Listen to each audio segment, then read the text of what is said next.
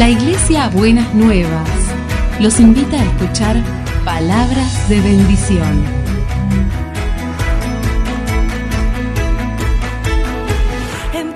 Si desean asistir a nuestras reuniones, los esperamos en Avenida de Lepiane 3925, esquina Subiría, Bajo Flores, Ciudad de Buenos Aires.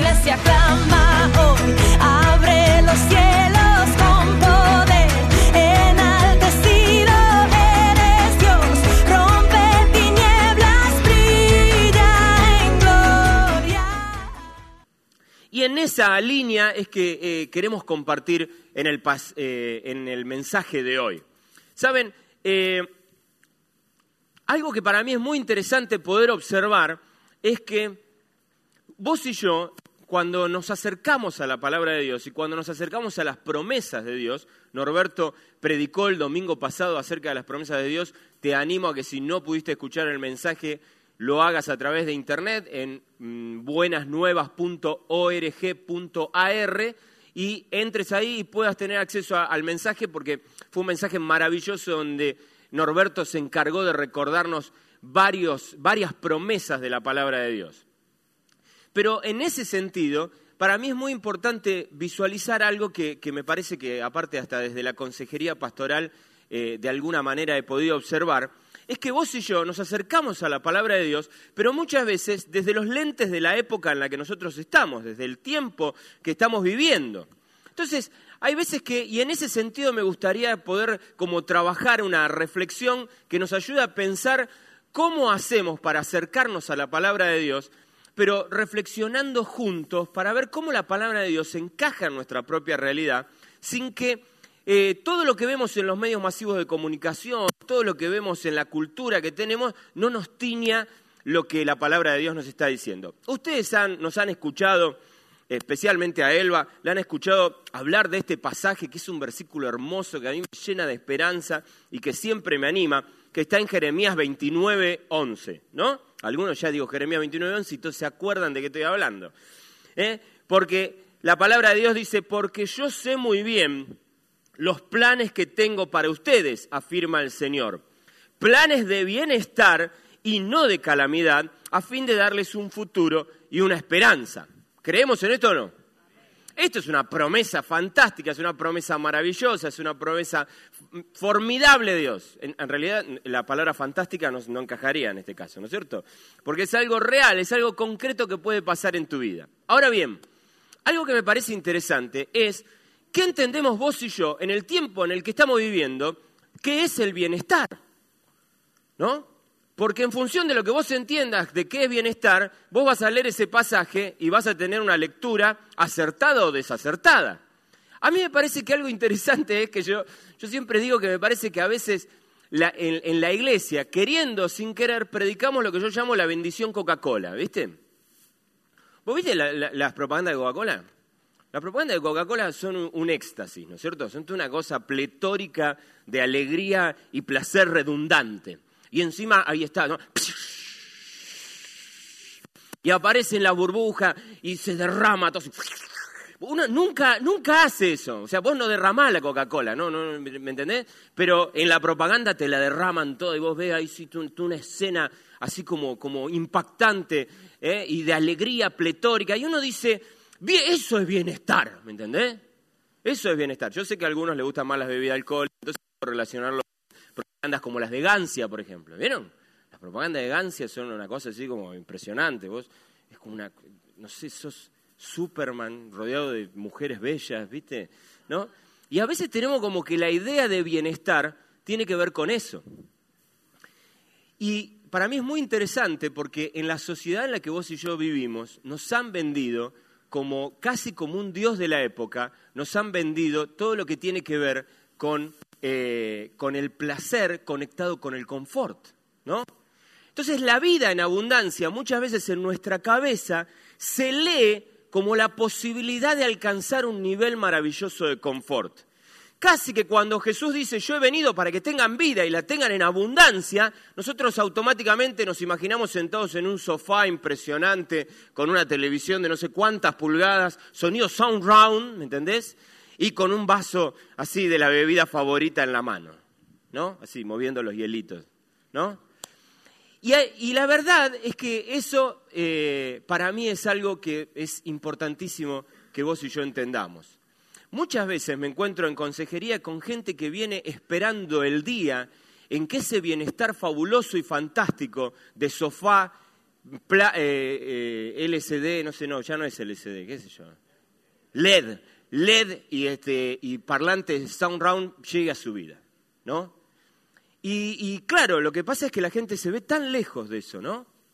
Que dice, ¿y cuándo me, va a tocar a mí? Encima tiene la fantasía de que ya a mucha gente le ha tocado, porque va a Facebook, ¿entendés? Y en Facebook ves toda esa cosa. Claro, porque yo, yo te voy a contar algo. Paz llora, patalea, Paz, mi hija de cuatro años llora, patalea, me hace capricho, me hace berrinche delante de otro, ¿me entendés? Ahora yo no le saco foto y la subo a Facebook en ese momento. No sé si vos haces eso. No, nadie hace eso, ¿se entiende? Yo no le saco foto cuando está... Y está toda preciosa, toda fantástica, toda maravillosa, ¿me entendés? O sea, a ver, yo tengo eh, así como cruces con mi esposa, ¿me entendés? Hay momentos que... Pero en ese momento no, no, lo filmo, ¿me entendés? Y lo, subo por streamer a, Facebook. No, o sea, cuando... Y yo me abrazo, y ahí te saco la foto y te la paso. Pero detrás de todo eso hay un montón de preciosos despiplumes que no te puedo explicar. Así, así que esa fantasía que a veces vemos de gente que parece ser que ha sido tocada por la varita mágica y ha alcanzado la vida pletórica, tampoco existe. ¿Sí? Y para mí es importante ayudarte a comprender esto, porque me encantaría que no confundas la promesa de Dios. ¿Para qué sigo a Cristo? Para que algún día me toque las vacaciones en una playa brasilera, ¿me entendés? La verdad es que Jamás eso fue prometido en la Biblia.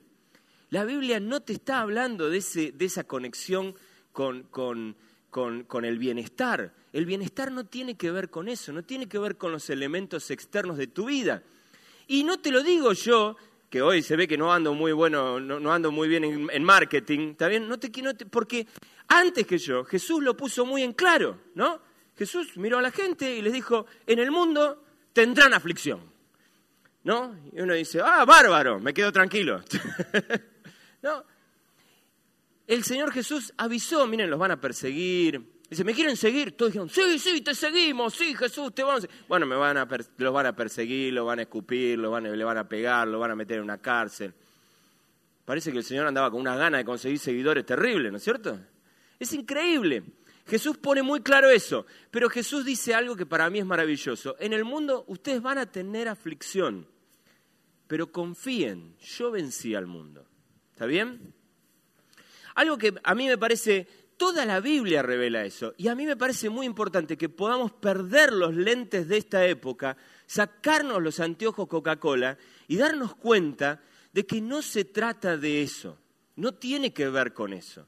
Y déjenme decirles esto, ninguno de nosotros fue creado por Dios para vivir en el confort absoluto.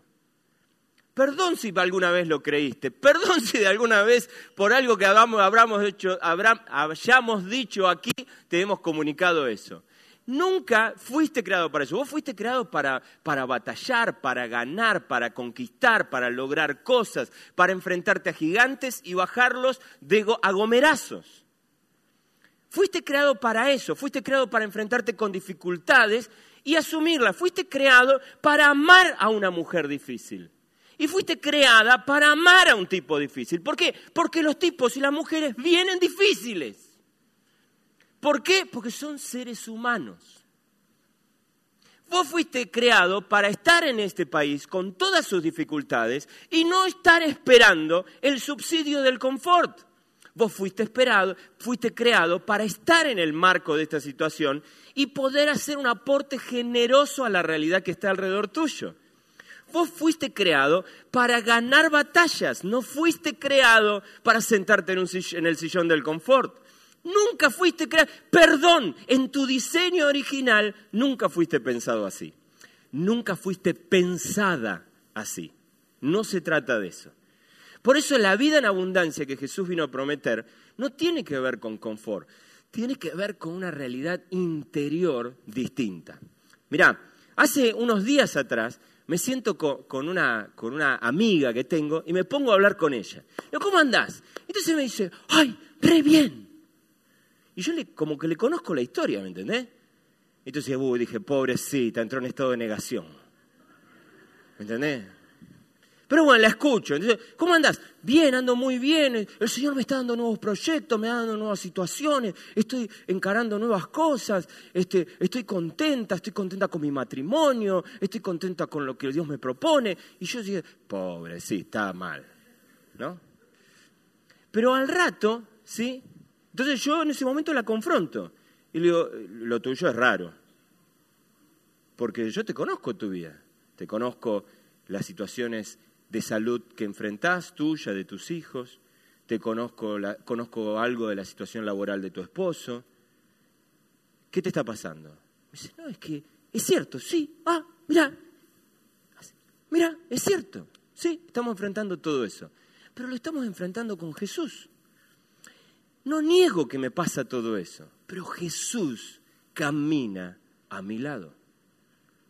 Saben, la vida es un laberinto. ¿Sí? ¿Alguno estuvo en el laberinto de los cocos o en algún lugar así? ¿Vieron? Yo, a mí me estresa un poquito. ¿no? Yo estuve hace poco en un laberinto. La vida es un laberinto. Pero vos elegís cómo vivir el laberinto. ¿Elegís vivirlo como un fastidio total y absoluto o elegís vivirlo como una aventura?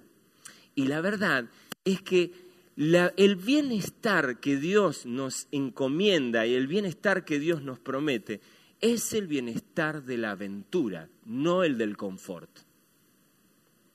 Y yo en esta mañana quisiera ayudarte a pensar ahí. ¿Por qué? Porque me parece que muchas veces corremos detrás de la zanahoria equivocada. Dios nunca te, hizo correr detrás del confort. Dios te creó para que corras detrás de la aventura. Dios te, creó para que corras detrás de desafíos de transformación, de cambio, de cosas maravillosas que pueden pasar alrededor tuyo. Dios te creó para que puedas transformar la realidad que está a tu alrededor, guiado por su mano y guiado por su poder, y hacer cosas significativas para tu propia vida y para la vida de los demás. La verdad es que, a ver, Recién hablaba con Susana cuando nos preguntábamos, yo sigo, sigo tratando de aprender a descansar en el Señor, ¿sí? Yo quiero descansar, no es que, no estoy hablando de activismo, de locura, ¿está bien? Pero la verdad es que la vida se vuelve inmensamente significativa, no cuando encontré el sofá maravilloso delante del televisor.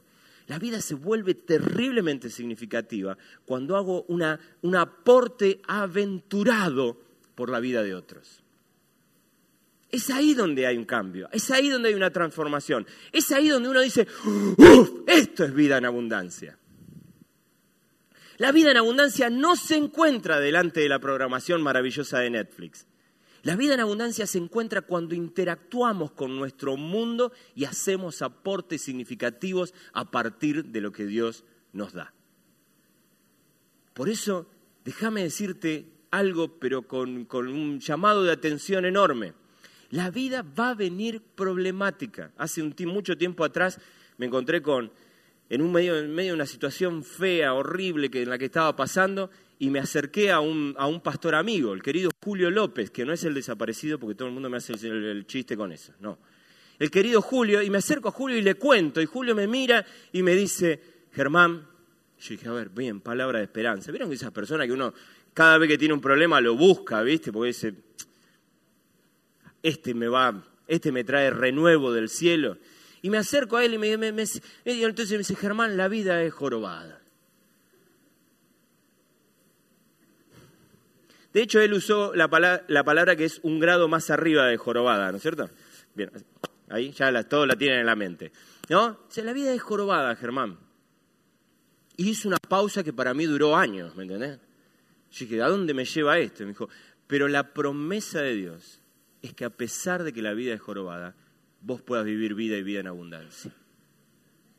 Nunca la promesa de Dios es, te saco la joroba de la vida. Nunca la promesa de Dios fue, voy a eliminar todos tus problemas e inconvenientes. Nunca fue esa la promesa. La promesa es que Él camina a nuestro lado. La promesa es que Él nos incorpora y nos hace parte de la transformación en la que Él quiere, Él quiere ser protagonista, pero que te quiere sumar a vos. Esa es la promesa. La promesa es que podamos encarar las dificultades de la vida, pero descubrir que si el laberinto va a ser la experiencia con la que yo voy a caminar de la mano con el creador mismísimo del universo, bendito todos los laberintos que vengan por delante porque caminaré con Él y nada más que con Él. Y viviré la experiencia maravillosa de desandar y de desentrañar los conflictos que me presenta el, laberinto y salir del otro lado, a veces, muchas veces para encontrarnos con un laberinto nuevo, pero con el desafío de hacerlo al lado de Él y vivirlo como una aventura. Es terrible si la iglesia le comunica a esta sociedad y si los líderes de la iglesia le comunican a la iglesia que lo que Dios ha venido a darte a tu vida es confort y bienestar Coca-Cola. ¿No? El bienestar que Jesús vino a prometernos es un bienestar que tiene que ver con la construcción de un carácter, de una realidad interior que tenga los dientes suficientes para hacerle frente a toda adversidad que se venga. El bienestar que Jesús vino a darnos es el bienestar que puede hacer que venga la dificultad más terrible y yo le muestre los dientes. El bienestar del que Jesús vino a darnos no es el bienestar que elude los problemas. El bienestar que Jesús vino a instalar en nuestro interior es el que ve a Goliat y en vez de correr en el sentido contrario, va y lo corre. ¿No? ¿Vieron los cusquitos cuando agarran a los a, los perros grandes, ¿lo vieron? Es maravilloso. es una postal fantástica, ¿no? Cuando así, cuando el, caniche todavía hace... ¿Qué convicción interior habrá en ese pequeño perro?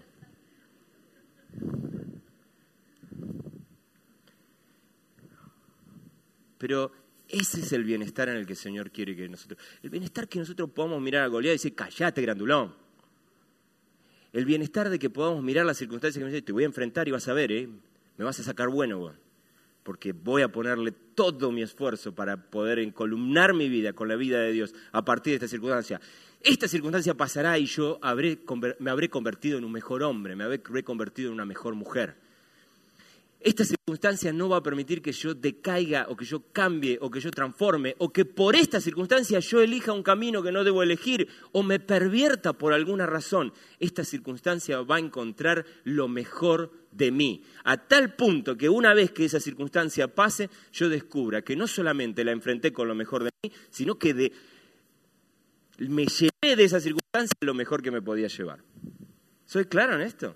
Miren, en función de esto, quiero compartirles un pasaje que Norberto compartió en, este domingo, ¿no?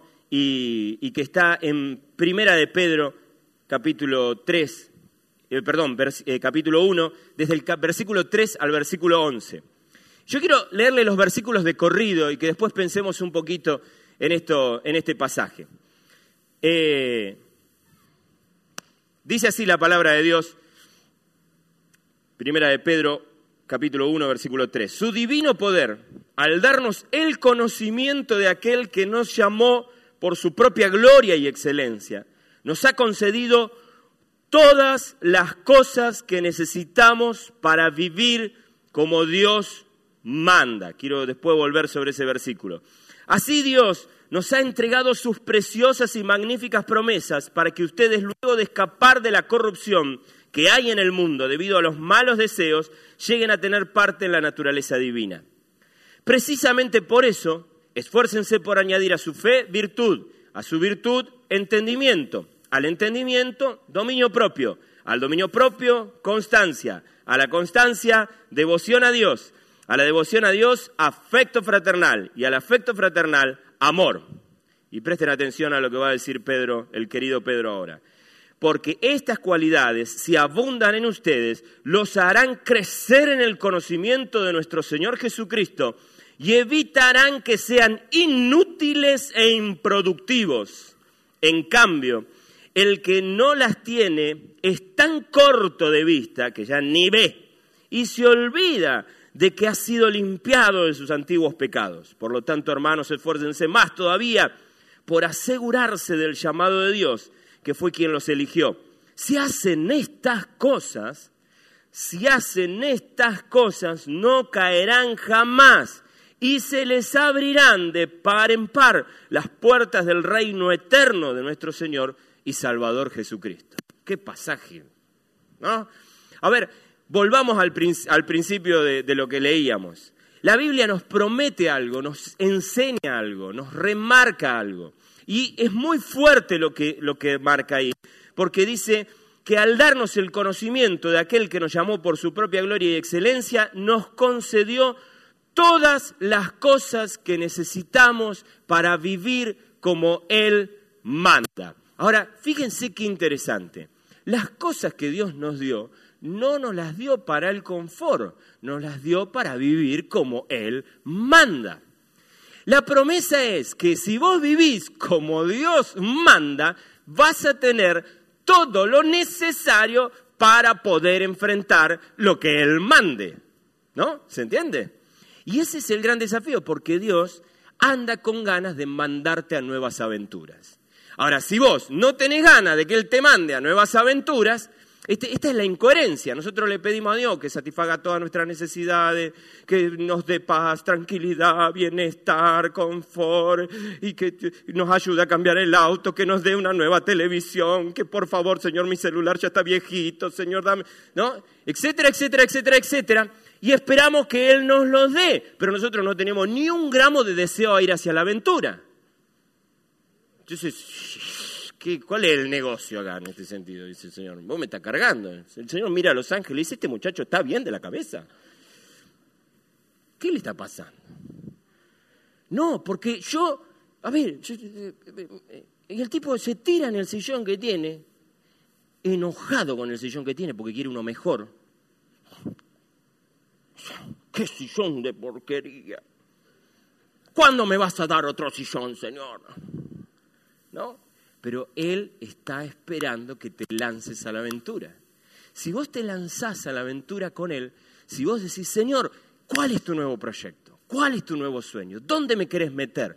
¿Qué cosa puedo hacer por otro? ¿Cómo puedo hacer un aporte significativo por el que tengo al lado? ¿Cómo puedo, Señor, cómo hago para que mis hijos crezcan en el conocimiento de tu palabra, te conozcan cada vez mejor y tengan un espíritu épico y de aventura y quieran transformar las cosas y no quieran vivir como pequeños zánganos moviéndose por la faz de la tierra?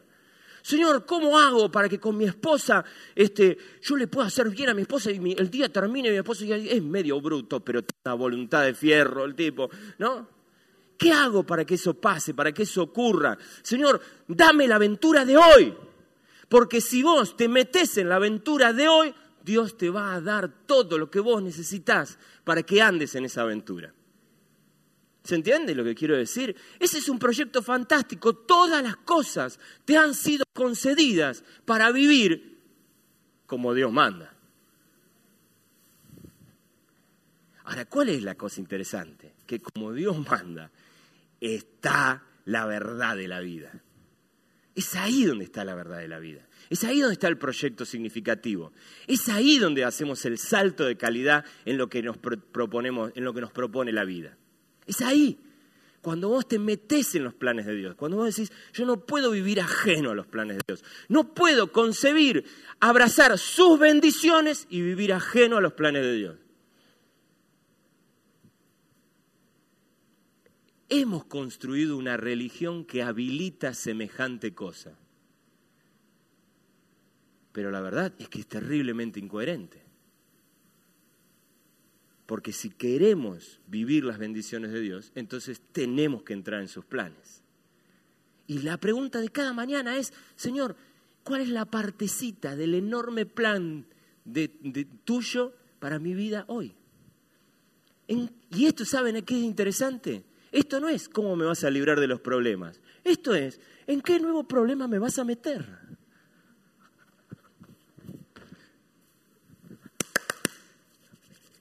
¿Cuál es el problema para solucionar hoy? ¿No? Es eso.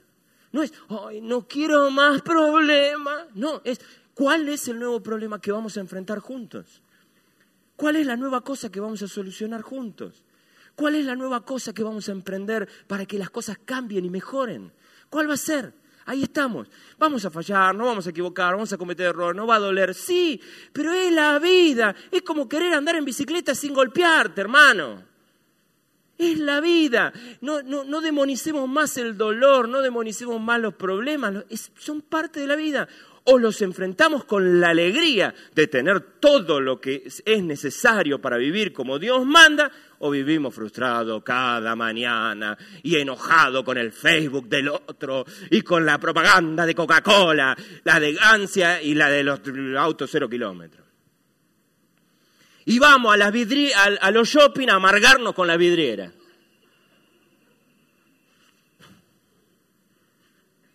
Es terrible eso o encaramos la vida como una aventura que tiene sus problemas y tiene sus dificultades y lo hacemos, acá estoy. ¿Dónde están los problemas? ¿Dónde está Goliat? Ahí está. Vamos a bajarle un gomerazo. Porque de eso se trata. La vida es una aventura y nunca puede ser vivida en el bienestar si no la vivís como aventura. O la vida es una aventura que vale el esfuerzo ser vivido, o es una porquería que te aplasta. No hay opciones. No hay muchas más opciones que eso. Es así. Ahora, fíjense qué interesante. La Biblia, Pedro nos va a decir que Dios nos entregó sus preciosas y magníficas promesas para que andemos en ellas. ¿Sí? Para que ustedes luego de escapar de la corrupción que hay en el mundo debido a los malos deseos, lleguen a tener participación en la naturaleza divina. ¿sí? Esto significa asociarme al corazón de Dios, asociarme a, los cambios y a lo que Dios quiere, quiere que yo me proponga. Esto es fantástico, porque Dios anda con ganas de hacer cosas fantásticas y Dios dice, Dios podría hacerlo solo, pero cada mañana yo abro un ojo así y, y Dios me dice, Ger, dale, levántate dame una mano que tenemos un par de cosas que cambiar. ¿En qué lío me va a meter hoy, Señor? Pero ese es el desafío. Participar de la naturaleza divina tiene que ver con eso, con participar de sus propuestas, participar de alguna manera de sus sueños. Ahora bien, para mí es interesante esto. Esa es una promesa y yo te quiero animar a que vos la vivas. Pero déjame dar, tomarme unos minutitos para mostrarte lo que yo llamo la escalerita de Pedro, que me ha acompañado desde la adolescencia en mi vida, este pasaje. Es un pasaje que hay que tener pegado en la heladera, así, en formato de escalerita, ¿no? Porque es, es, es fantástico, porque ahí hay como ciertas claves que dicen lo siguiente, ok, Dios te da todo para que vos vivas como Dios manda. Y uno dice, ¿y yo qué hago? Y entonces Pedro te contesta al toque y te dice, dale a la escalerita. ¿Se entiende?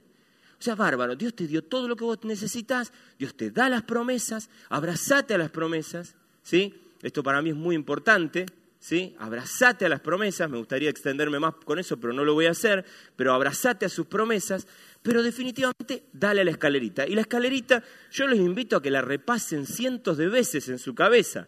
La escalerita dice, añadan a su fe, la fe que te hace vivir parado en la palabra de Dios, virtud a la virtud entendimiento, al entendimiento dominio propio, al dominio propio constancia, a la constancia devoción a Dios, a la devoción a Dios afecto fraternal, al afecto fraternal amor. Si ustedes miran, hay algo que es más que interesante, porque dice, la Biblia dice, eh, en el versículo 3, dice que Él nos dio el conocimiento, a la hora de conocerlo a Él empiezan las cosas. Si ustedes miran la escalerita, en el medio de la escalerita aparece la palabra entendimiento. Y si ustedes saltan más adelante, se van a encontrar con que si nosotros practicamos todas estas cosas, vamos a poder adquirir más conocimiento. Y vuelvo sobre esta idea. La clave está, la clave de la libertad de la vida, está en conocer más de Jesús.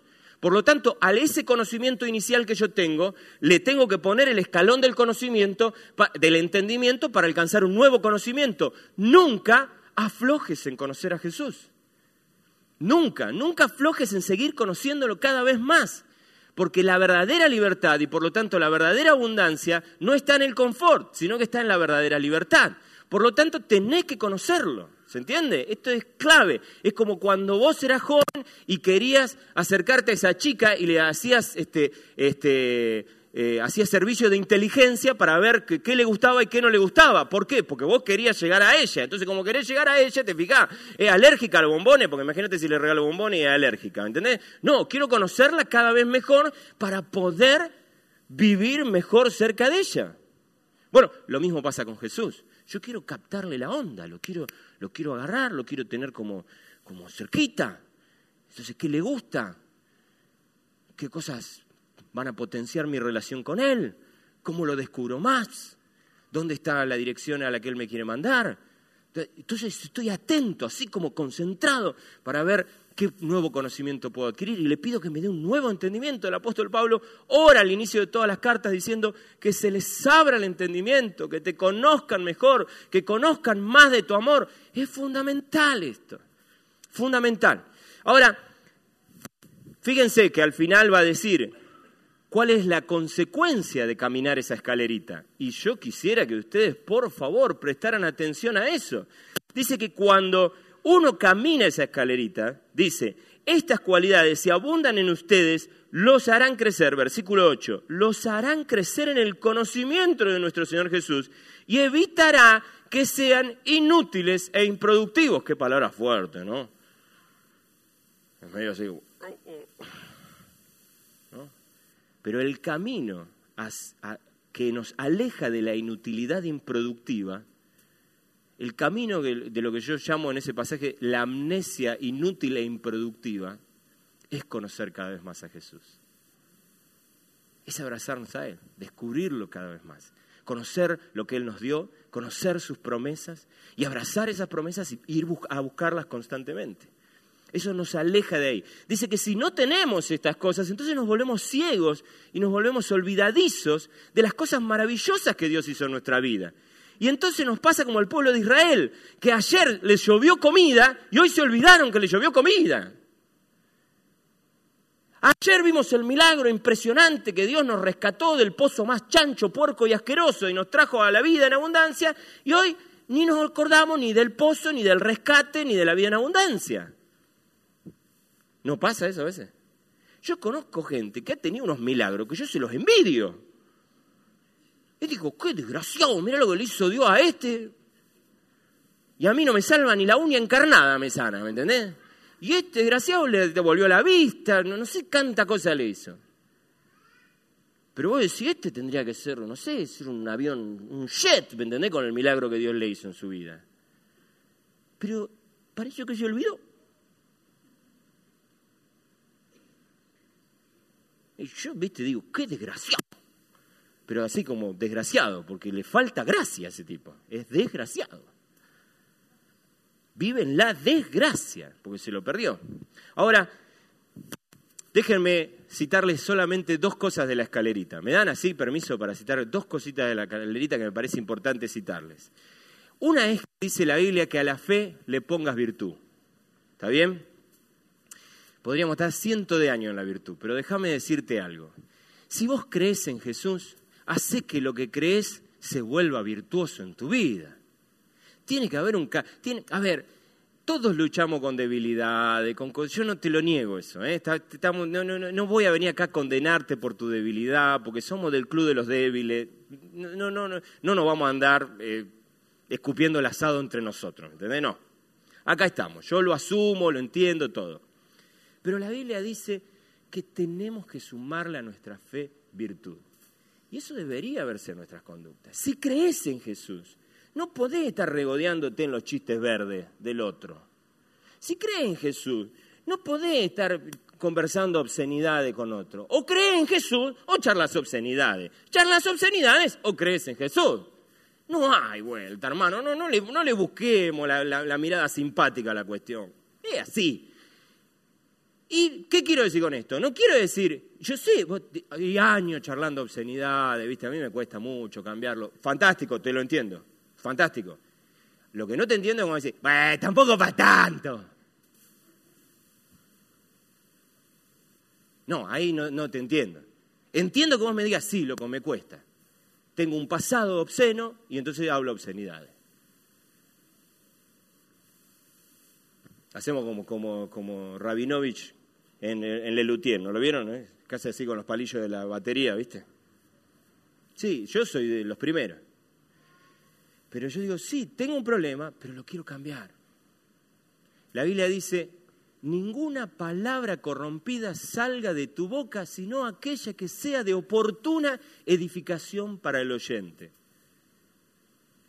crees en Jesús o sos chismoso. O sos chismoso o crees en Jesús. Si no hay una incoherencia ahí en el medio, ¿me entendés? Entonces, si, si vos crees en Jesús, le pones virtud a tu fe. Y cuando le pones virtud a tu fe, te cuidás cuando abrís la boca. Y no decís, eh, te ves para que esté morando. Yo lo comparto porque es algo que me carga y quiero traerlo acá y la carga que tengo y necesito que oren por esto y entonces te, entonces te desnudo a todos los hermanos de la iglesia. Por la carga que tengo, ¿viste? Es una cosa. No, la Biblia habla más que claro acerca de la murmuración y del chisme. Si creo, si, entonces agarro la escalerita y doy el primer escalón. Y el primer escalón es ponerle virtud yo no vengo acá a hacerte sentir culpable. ¿Bien? Yo tengo de esas también en mi vida, pero lo que te quiero animar es a que podamos abrazar esto y decir, vamos por la escalerita. Porque en la escalerita está la vida. Te va la vida en la escalerita. O agarrás la escalerita y creces en el conocimiento de Dios, o no agarrás la escalerita y sos inútil e improductivo. Si tenés un problema, vas y lo agarrás a Pedro. No te la agarres conmigo. ¿Se entiende? Vas y lo agarras a Pedro, te pones a discutir con Pedro, sacá turno en el cielo con todo lo que quieren hablar con él, ¿me entendés? Y te peleas con él. Porque no te lo digo yo, te lo dice el Señor. Te lo dice el Señor a través de Pedro. ¿Soy claro en lo que digo? ¿Sí? ¿Sí, seguro? Muy bien. Déjenme decirles otra cosa y ya termino. ¿Qué hora hay para todo esto? No sé. Bueno, no importa. Una, una de las otras cosas de la escalerita es el afecto fraternal. ¿No? Es interesante esto. La Biblia no dice, acércate al que, con el que pegás onda. La Biblia dice, ponele en la escalerita afecto fraternal. ¿Eso qué significa? Es visualizar al otro como hermano y ponerle afecto. ¿Está bien? Se acabó. No, no, es una cuestión de, eh, no, es que no, con ese no puedo trabajar. No, con, y no, con ese yo no puedo charlar, ¿viste? No, hemos intentado, pero no, no se puede. Es tu hermano, ponele afecto fraternal. ¿Sí? Cuando yo, llegué a Buenas Nuevas como un paracaidista, ustedes saben eso, ¿no? Así que todos mis compañeros de trabajo me vinieron como peludo de regalo. Yo no elegí a nadie, ¿entendés? Yo no elegí a nadie. A nadie elegí. A nadie. A Elba por ahí la elegí un poco. Elba me eligió a mí, por eso. Ni siquiera, ¿te das cuenta? Entonces, ahora, imagínense si yo digo, con este sí, con este no, con esta señorita de San Nicolás me caso yo. No, no puedo yo tengo que mirar y poder mirar a las personas. O sea, yo a Fernando no lo elegí. Yo a Lenny no lo elegí. A Susana, a, Susana no la elegí. Pero son mi hermana y le voy a poner afecto fraternal. Así. Como si fuera una aventura, con los dientes apretados. ¿Sabes qué? Sos mi hermana y te voy a querer. No, porque donde yo lo dudo, me resto afecto fraternal. Y entonces me quedé en la escalerita. Y me agarra la inutilidad improductiva. Y no sé vos, pero yo no quiero. Entonces yo le pongo afecto fraternal. A la promesa de Dios, a la palabra de Dios, a lo que Él me pide, a lo que Él me quiere dar para que yo viva como Él manda, le pongo la escalerita. Entonces venga el que venga, yo le pongo afecto fraternal. Y te voy a querer como mi hermano. No tener el mismo estilo que yo, no tener la misma onda que yo, venir de otro lado, lo que vos quieras. Le pongo afecto fraternal, porque de eso se trata. Ahora, una vez más, el desafío de Dios es abrazarse a Jesús. Una vez más, el desafío es creer en sus promesas. Pero una vez más, el desafío es obedecerlo. En esa mecánica está la aventura de la vida. En esa mecánica y no en ninguna otra. En esa mecánica está la aventura de la vida. Y si hay promesa de bienestar y de vida en abundancia, de ninguna manera estará fuera de los planes aventurados de Dios para tu vida. Así que yo te invito en esta mañana a que oremos juntos y que vos dejes que Dios te ponga nuevas aventuras en tu vida. Porque si vos vivís lo que Él manda, tendrás todo lo necesario para vivirlo. Y la vida en abundancia será una realidad en tu experiencia de vida. ¿Oramos? Déjame darte unos minutos ahí para que vos te agarres a sola con el Señor. Podés pedirle el turno a Pedro después, ahí mientras orás. Pero en esta mañana yo te quiero invitar a que abracemos un espíritu de aventura, entendiendo las promesas de Dios en función de entrar en sus proyectos.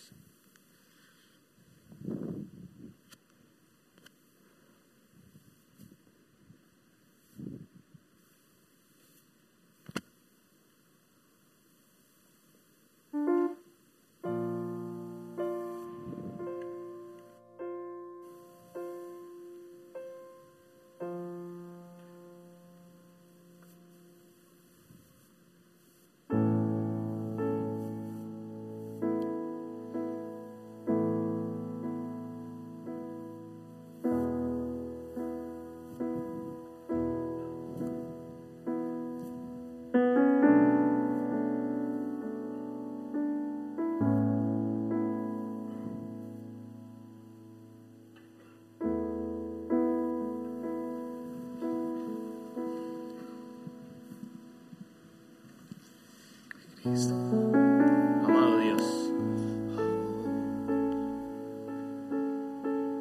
queremos alinear nuestra mente, nuestro corazón y nuestra voluntad a tu proyecto.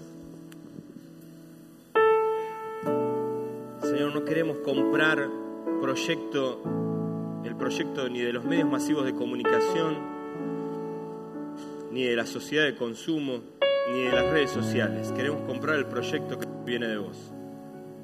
Señor, cuando la cosa se puso difícil, vos miraste a los discípulos y les preguntaste si querían abandonar. Y Pedro, Señor, otra vez, te dijo, ¿a quién vamos a ir si vos sos el único que tiene palabras de vida eterna?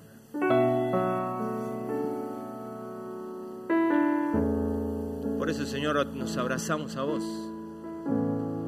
porque entendemos que tus promesas son maravillosas y son gloriosas, porque entendemos que donde somos fieles en lo poco nos pones en lo mucho, porque entendemos, Señor, que la eternidad con vos es un, es un, es un anhelo precioso, pero en este mundo, en esta tierra, queremos vivir la aventura que nos toca tomados de tu mano. Señor, no queremos más huir, Señor, de los problemas y las dificultades, sino realmente acercarnos a vos y abrazarnos al desafío de la vida. Señor, muchas veces vamos a atravesar por cosas muy difíciles.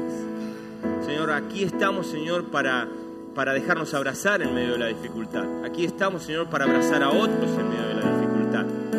Pero también, Señor, queremos ser protagonistas. No queremos, Señor, que un espíritu de víctima nos, se apodere de nosotros. Queremos ser protagonistas en el momento en el que estamos, en las circunstancias en las que vivimos. Y que vos nos muevas en función de lo que vos querés que nosotros hagamos. Y no de lo que nuestra propia voluntad o la voluntad de otros quiere. Señor, yo te pido que vos apuntales tu palabra en el corazón de cada uno de mis hermanos. Porque mi deseo, mi anhelo, Señor, es un aporte que sirva siempre para ir por más. Señor, yo pido que tu Espíritu Santo acompañe a mis hermanos y a mis hermanas en la construcción de la vida y la vida en abundancia que vos prometiste que traías. Porque yo confío que eso es vivible, eso es experimentable. Necesitamos comprenderte mejor, entenderte más, conocerte más profundamente para poder captar cómo vivir esa experiencia. Para disfrutarla nosotros y para compartirla con otros. En esta mañana, Señor, yo te pido que tu Espíritu venga con un abrazo tierno, Señor, sobre la vida de cada uno de mis hermanos.